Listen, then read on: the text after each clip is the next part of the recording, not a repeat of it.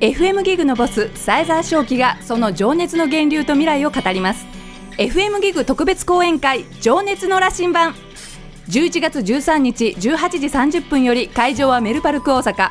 ゲスト講師にビリー山下修シェフ内田達夫。前売りは3000円。9月14日よりチケットピアにて発売開始。なぜ FM ギグはあなたを輝かせるのか。その秘密がついに明かされます。Hey, all you have to do is to listen to FM Gig. Oh, go ahead and make my day.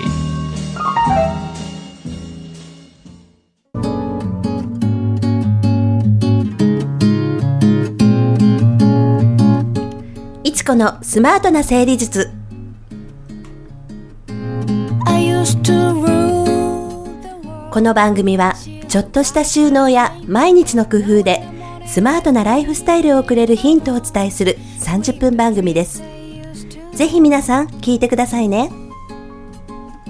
Enjoy your smart organizing by SmartWorks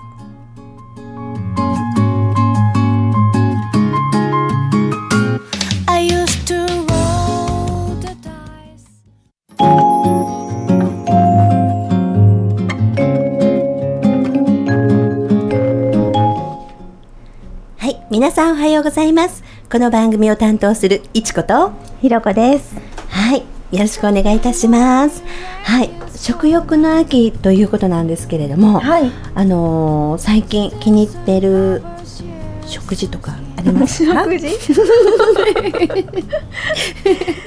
秋ね、本当になんかいろんなものが急に美味しく感じる。うね。うん。この間私あの炊き込みご飯作ったんですけど、あのーその中でもうち栗ご飯を作りましたね。栗ご飯いいうん。ね、まあ、そういえばさっきスターバックスで2人でね あの栗のケーキを食べてそうね。出陣してきたんですけどもね、はい。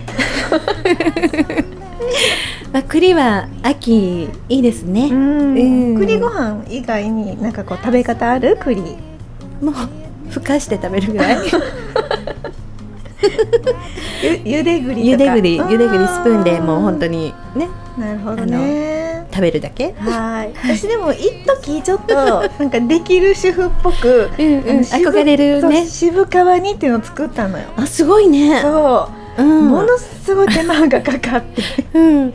大変だったけど。わかる。なんかねちょっとできる主婦って憧れるよね。そうそう。私もこの間あのカレーを作ろうと思って、うん。あのー すごい横で笑った。ねカレーを普通のあの肉を買うんじゃなくて、あの筋肉とかうんうん。で作ろうと思って、え筋肉やねあれ。筋肉やね あれ。何回も茹でて茹でてアクを取るのね。そうそう筋肉でカレーを作ってトロントロにしたらなんかもうできる主婦な感じがするなと思って買ったんだけど作る時間が実はなくなって夕方忙しくて、うんうん。なんか9時ぐらいに何回も茹でて 私今度今日何してるんやろうと思いながらすごい後悔したんですけどね。やっぱりできる主婦って難しいねひろちゃん。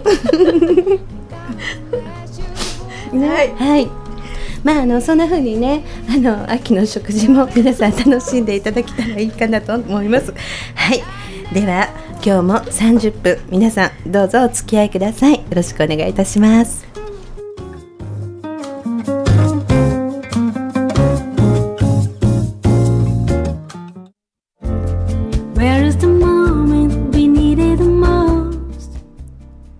FM ギグいちこのスマートな整理術。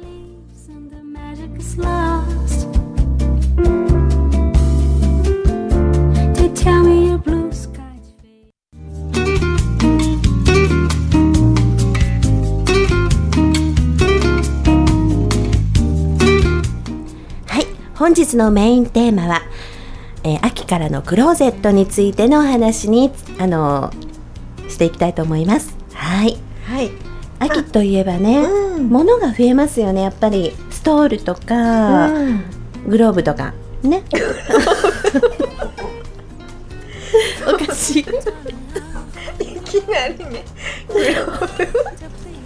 ちょっともうね笑いのツボが すみません。はい、はい。あの手袋ね。手袋。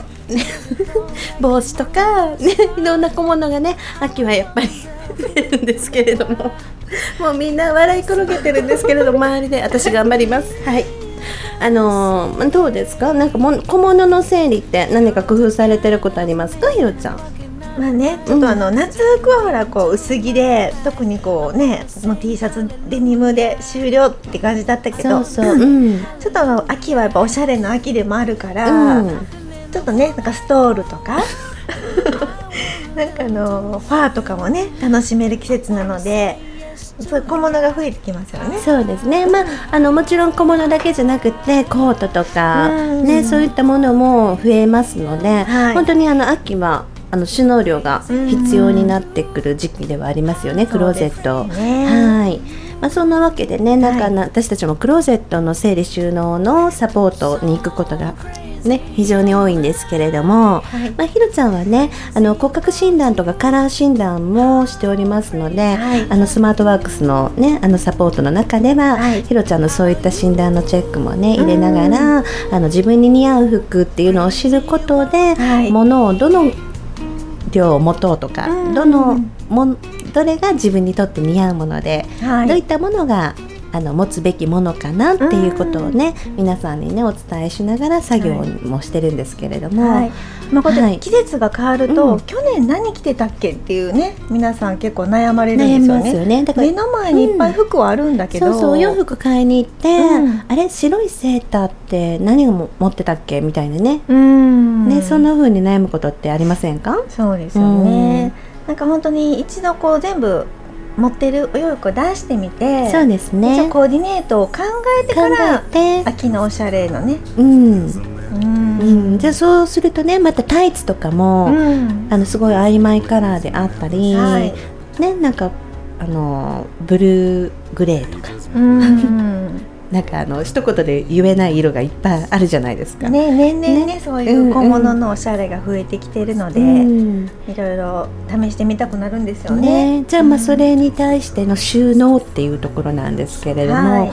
まあ、例えばあのファー先ほどのファーとか、うん。ストールっていうお話なんですけれども、はい。まあ、かけて収納する人もいれば、うん。畳んでうん。きっちり収納する人もいれば、はい。くるくるって巻いて収納する人もいるんですけれども、まあ、それはあの本当に自分のタイプに合わせるっていうのが一番いいと思うんですね。はい。うん、えっちゃんどんな風にしてますか？私はあの本当にオープンなラック冬はねうん。冬というか秋からは、はい。オープンなラックに、うん。あのもう本当になんていうのセレクトショップにうん。飾ってあるみたいに、はい。本当に並べて並べてる畳んで置いている。あ選びやすい感選じで。びやすい、あの忘れないように。うん。見えないと忘れちゃうのとあとあのーやっぱりあの引き出しに入れちゃうとまず一旦あのか匂いを匂いっていうか 匂いをね、あの湿気とかそういうのは飛ばしてからって言って後回しになっちゃうので、まあ、それもまた片付けが後回しになると面倒くさくなっちゃうので、はい。もう帰ってきたらパパッと畳んでそこにポンって置けるようにしてるんですね。ああなるほどね、うん。そうそう結構なんかクローゼットのねあの整理に行くとたくさんおしゃれなもの持ってるのに使ってない使い忘れてるって方ねうん。多いですしぱりそういうちょっと忘れがちな方は目に見えるところにうん、置くといいですよね。うんうん、そうすることでね、あのどういうコーディネートしようかなとも思いますし、はい、うん、色も分かりやすくなりますもんね。うんあと何か工夫してること、ひろちゃんはありますか？私はうーん私はでもねオープンじゃなくて引き出しに入れてるんですけど、そんなにこうきっちり畳むのは苦手なので、うんもうこうほんとくるくるっとふんわりうんうん置いてる感じです。うんうんでそのあのメイクを、ね、私はちょっと洗面所じゃなくて、うんそのチェストの上に鏡を置いてやってるので、うんうんまあ、そのもうメイクしながら今日どんな小物つけようかなと。あ、もう見見れるようはいに近くに置いてるわけなんですうんそうね。なんです。そっか。うん私もね、なんか本当はお洋服の近くにはい。アクセサリーも置きたいんですよ。うん。で前はそうしてたんだけれども、はい。結局元に戻す時に、うん。あのリビングに置いたままにしちゃうことが多くて、片方のピアスなくしたりっていうことが非常に多かったんですね。はい。ですのでもう最近は、あの最後にアクセサリーを選ぶような形にしてるので、はい。ちょっと別管理はしてるんですね。うん。あリビングにね、うん。リビングにね。置いてるものそう。ね本当こうそこも自分のねどこにあったら便利かなとか、元に戻しやすいかなとか、うん。ね。それが重要になってきますよね。そうそうそう。あとまあ あの冬服になると結構こうハンガー収納がやっぱ増えてくるかなと思うんですけど。そうですね、うん。はい。これハンガーもねあのー滑るのが好きな人そうですね。と滑何こうゴム付きのね。ゴム付きのね、まあ、あうのん代表的なものに言ったらマワハンガーとかいうものなんですけれども、うん。あの肩線とかが出にくいとか、うん。滑りにくいことで、はい。服の形が崩れないというメリットがあるんですけれども、うん。ただそれは取りにくい。確かに。ね、うん。だからどっちを優先するかなんですけれどもね、うん。なんかそういったものを使われるとね、そうですうん。ね、またあの冬はつる収納がねあのうんうまくできるかもしれませんねニットが多くなるので。ね、うんそうそう本当なんかそこら辺もあのいきなりちょっと全部揃えるんじゃなくて、うんまあ、最近100均とかでもねそうそうそう同じような製品が売ってるのでね一度ちょっと試してみてそうですね。自分がどのハンガーが好きかっていうのをちょっとね、使いやすいか。うんうん。そういうので選ばれてもいいかもしれないですねね。はい。あとはあのよくお悩みにあるのは、はい。コートとかね、うん。どうして収納したらいいですかみたいな増えてきてとか、あの子供さんとかが、うん。あの脱ぎっぱなしで玄関とかリビングとかうん。ソファーの上に置いちゃうんですよみたいなお話もありますよね。やはい。っぱりそこもあの一軍二軍をしっかり管理して、うん。あのついつい置いてしまう場所に少し、ううん。ん、ハードルを下げてかけるとこを作るとかね。なるほされて、うん。うん。いつも言ってるみたいにあのある一定の期間とか、はい。ある一定の1週間に1回とか1日に1回元に戻すっていう時間をね作られると、お家はねすっきりするかもしれませんしね。そうですね、はい。えちなみにいっちゃんとこはコート収納はどんな感じで、あのね、コート収納はね、はい。あの玄関の横にコーロコートクローゼットがあるんですよ私。うんあの家を建てた時にね、はい。あの昔すごい溢れてたので、うん。けどやっぱり子供たちがそれ服をかけて戻すっていうのがちょっと難しかったんですね、うん。コートを。うん。毎日ジャンパーとか、はいはい。だから、うん。ちょっとハードルを落として、うん。あの引っ掛けるタイプのちょっとまたまあ許せる自分の、うん。インテリア的に許せるものを玄関に置いて、簡単に引っ掛けるタイプにすると、うん。リビングに溢れることはなくなりましたねコート。脱ぎっぱなしの。るほど玄関でそれをかけちゃうから、そうそう。そうリビングまで入ってこないってこと。だから一軍の毎日着る学校に着るようなものはそこにうん。管理して、うんはいはい。そうじゃないものは、まあ、クローゼットにっていう流れを作ってますね。あなるほどね、うん。やっぱり動線上にその収納があるかって大きいね。大きいね。うん。確かに。うん。うちは、うん。あのぱその秋からうん冬、うん。そのコートの時期だけうん。簡易的にそのコート掛けをちょっと玄関に置いてるのね、で、まあ、日中は子供たちが出かけてるので、うお客さんはそこをまたかけれるしそうだね。はい、うんうんうん。そんな風に対応してますね。うん。うんあとは秋冬でクローゼットといえば皆さんそのすぐ洗わないもの、そうやね。どう管理するかね。ん。悩まねあのどうされてますかって聞かれる方も多いんですよね。はい。だからやっぱり一時掛けっていうのをうん。クローゼットの中に作られるのもいいですし、はい。あの左脳タイプの強い方は、うん。あの結構順番通りに並べて、あのあら着たものは左側っていう風にされる方も中にはいらっしゃいますよね。あーなるほど。私はちょっと難しいのでそれは。うんうんうんうん。本当に逆にもう気にならないで戻す、もう選びやすいように色別に戻してるので、はいはい。はい、そんな風にしてうん。戻しやすい、片付けやすいことを優先にしてるので、うん。匂いはもう動物的な感で ちょっとあの洗おうかなみたいなとか、うん。今日は汗かいたなとかいう時はもう本当にクロあのクリーニングとかう洗っちゃうってことね。そうそうそう、ん。そうじゃないものは気にならないですよね、うんうんうんそんなに。なるほど、うん。まあなんかあのその一時起きって言って、うん。こう結構カゴを用意する人も多い。そうですでね。結局なんかどんどん入れちゃって、うんうんうんうん。なんか下のものはくちゃくちゃにしわくちゃになって、結局また洗わないと結局使えなね、いとか、うん、だから一時起きはパジャマとか本当にくちゃくちゃになっていいものとか毎日着る家で着るようなものはカゴ管理でもいいですけれども、はい普段のお洋服とかちょっと外に出ていくお洋服は一時管理もかけた方がいいですよそうですね。ハンガーでうね。ん、うん、なるほどね。はいはいまああのまあでもそのカゴ収納ってまあ楽なので、うん、あのお客さんにもね勧める時はあるんですけど、うんうんあんまりこの 深さがないもの、の方がいいですね。うんはい。ですのであのカゴに入れるべき入れるべきものは、うんやっぱりあのパジャマとか、うんあの部屋着はいとかにする。うん、うん。っていうのが一番まあ入れるものもものも決決めちゃう方がいいかもしれませんね。何でもかんでもだったらもう忘れちゃうし、はい。うん、あのいろいろになるので、うん。やっぱりあの入れるものと、はい、あのどのタイミングで入れるかっていうのが重要になってくるので、うん。あの一時置きもねね。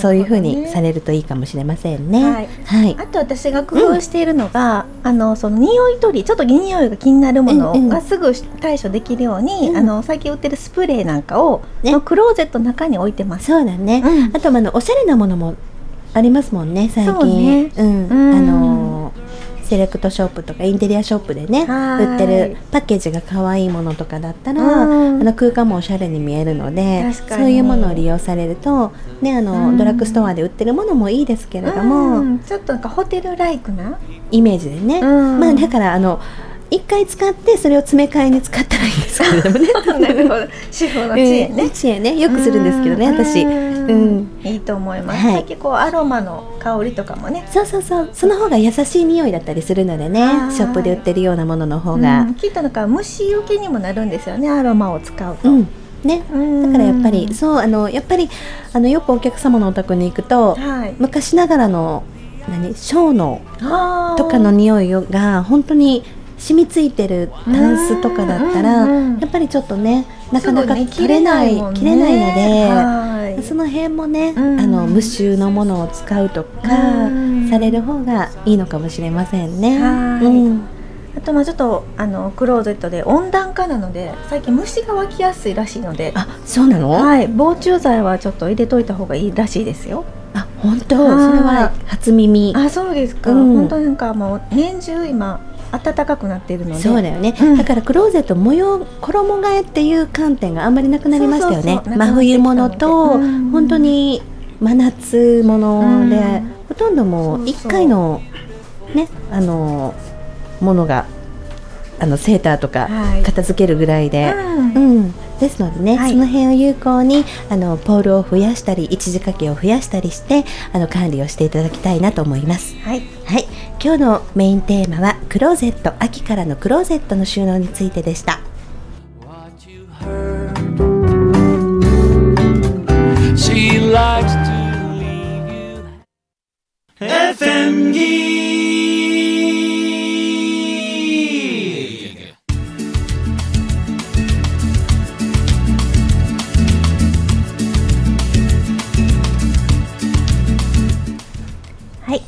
この Q&A のコーナー。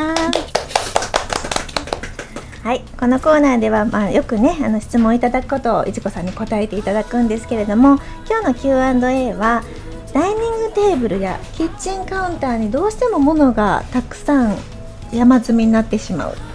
どうしたらいいですか？というご質問なんですが、多いですね。はい、ね、ついついね、うん。楽だしね、置いちゃいますよね。ね。ね、ダイニングとか。やっぱり家族が多くなると、うん。持って帰ってくるものとか、うん。郵便物も本当に多くなるので、はい。キッチンカウンターとか、うん。ダイニングに本当に物って増えてきますよね。そうですうね、んなんか本当キッチンカウンター本来は何こうおかずあのお料理をね ね、こう置くスペースだったつもりなのに。のね。そうそうそう、だけども配膳すらできないっていうお客様のお宅は本当に多いので、うん、だからあの本当の機能を戻すためにはい。どうするかっていうのをいつも言うんですけれども、うん。まあ、だからといってあのやっぱりついつい置いてしまう場所というのは一番収納に適した場所なんですね。あ高さがちょうどいい感じ、うん、とか動線がちょうどいいとか、鍵が置きやすい携帯が置きやすい、うん。郵便物が置きやすいとか、はいはい。じゃあそこを少しあの見た目とかその配膳の機能を取り戻すために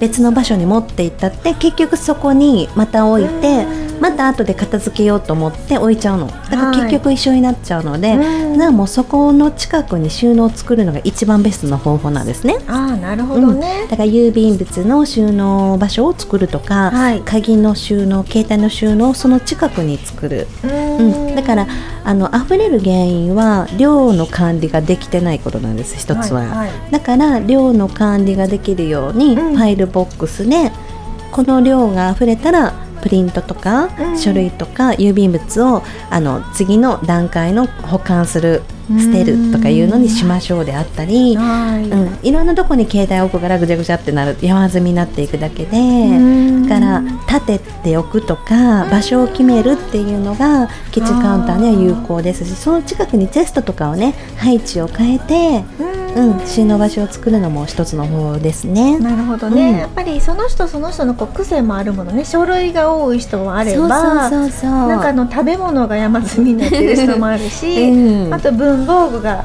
そうですね。ね。置いてある人とか、いろいろありますよね。うん。うん。ですね、ですのでやっぱりあのそういう何が溢れるかなっていうのを、はい。まず分類してもらって、で溢れるものに対して一つ一つあの収納用品をその近くでうん管理できる仕組みを作っていくことをしていただきたいなと思います。またあとダイニングテーブルね、はい。もうこれはね、もう本当に同じようなことだと思うんですね。うん。プリントであったりとはかちょっとした新聞であったりとかうん。そういうものをどういうふうに管理していくかあとその一日のどのタイミングで絶対ダイニングテーブルには物を置かないようにするとか自分の習慣作りがダイニングテーブルはあの非常に重要になってくるんですね。ああなるほど、うん、だから、あのー私とかは、まあ、忙しい朝とかはダイニングテーブルには物はないけれども、シンクの中にはあるっていう状態はあるんですよ。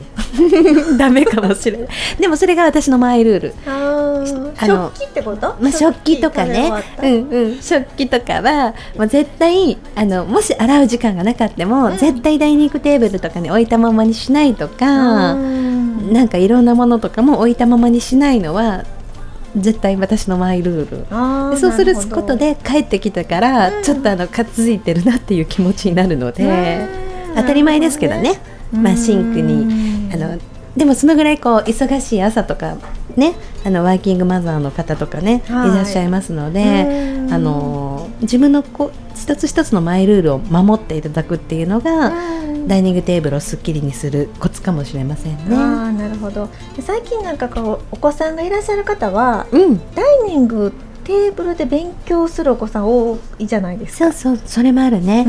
うん、ですのであのそれに合う、うん。あの学用品収納をね、はい。デザイン監修させていただいたんですけれどもねね。そこにつながってきたみたいな、はいはい、うん、まあなんかそういうふうになんかその溢れるものを、うんそのダイニングテーブルで学用品とかそういうものが溢れるんだったらやっぱりそこの近くにお子さんの学用品をしまう場所を作ってあげるのがいいんですね。うんやっぱり指定席から溢れたものがあのダイニングテーブルに溢れちゃうので、はい。なるほどね、うん。いきなりそのもなんかダイニングテーブルじゃなくて子供部屋に持って帰りなさいというよりかはやっぱその間にちょっとワンクッションね、うん。できる場所を作ると、ううんんあのリビングとか、まあ、全体がすっきりするのかなと思いますね。なるほどはい、ね、であとどうですか？その何も置かないのが正解と思っているお客さんも多いですけれども、だから山積みになるんだったらファイルボックス一つ置いた方がいいか良かったりとかうん。カゴを一つ置いたらいいかとかはいはい。あるので、う。んやっぱり自分で正解を作っていくっていうのが大切ですよあね。ールールですね。ねルールね、うん。さっきのねこれだけは置いいていいとか。そうそうそう、うん。絶対寝る前には全部片付けるとかはい。でもいいし、うん。1週間に1回っていう方もね中にはいらっしゃいましたよね。なるほどね、まあ、ちょっと気分転換であの小花なんかお花なんかをちょっと飾って小花。お庭のねグリーンとかちょっと取ってきてそうだよね。置いてみるだけでも気分も気分は変わるしね、うん。だってあのよくねゴミが落ちてないところには公園にはゴミが落ちてないっていうのと一緒で、はい。やっぱりこう山積みになってるとみんながどんどんどんどん物をね集めるのでね、はい。あのやっぱりそういうことから習慣作りからしていただきたいなと思います。はい、はい、ありがとうございます。いちこさんの Q&A のコーナーでした。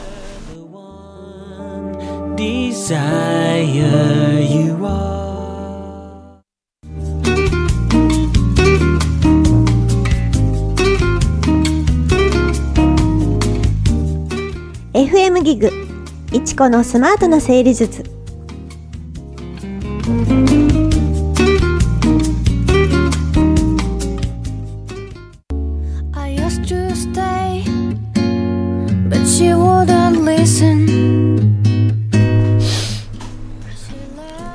いちこのワンポイントアドバイス。はい、えー皆さん、えー今日はガス代回りについてのお話をさせていただきたいと思います、えーガス代回りってねいろんなもの置いてあるお宅多いと思うんですよ。はい。私たちも作業に行くと、まず置いてあるのはキッズキッチンツールであったり、溢れた調味料であったり、あのー溢れた鍋コンロとかあ鍋フライパンであったりするんですけれども、はい。あのーやっぱり置いとくとやっぱりベタベタと油汚れになるので整理が大変掃除が大変だったりするんですね。はい。あのですので年末の大掃除なんかも大変になるので、はい。やはり置かずに指定席を一つずつ作るっていうのが重要になってくるので、それがはいあのー大掃除もなく、はい後回しを防ぐポイントになるので、ぜひ皆さんそれはねしてみていただきたいなと思います。はいはい、本日のワンポイントアドバイスのコーナーでした。Oh. The radio you are listening to is FM Gig. Okie dokie.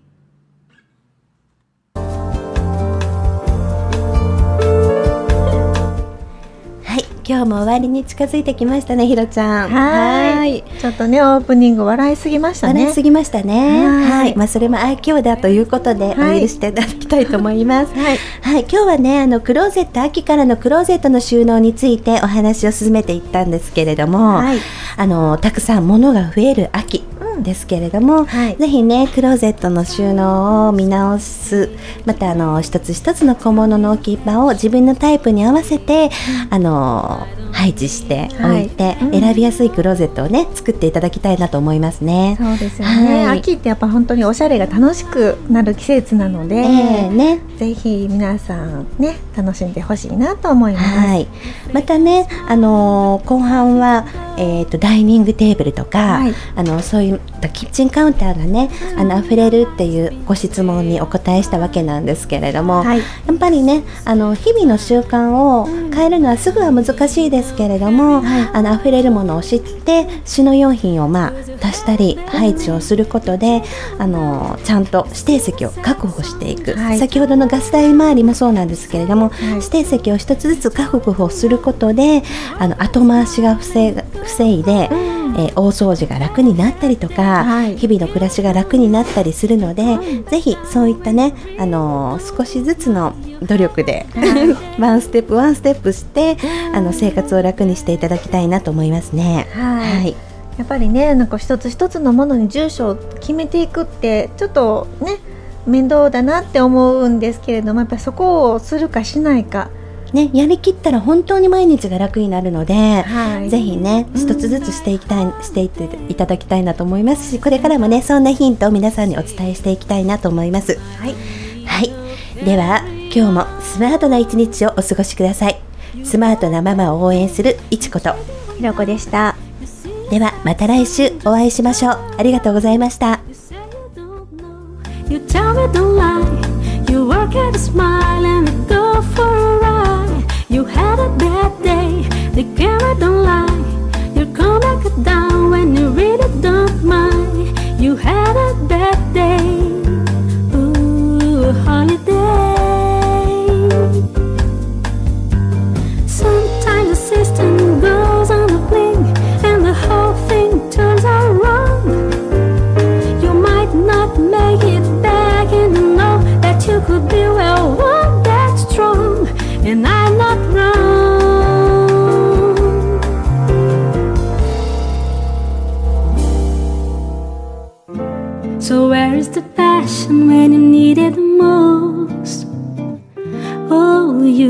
You kick up the leaves and the magic is lost. Cause you had a bad day, you're taking one down. You sing a sad song just to turn it around. You say you don't know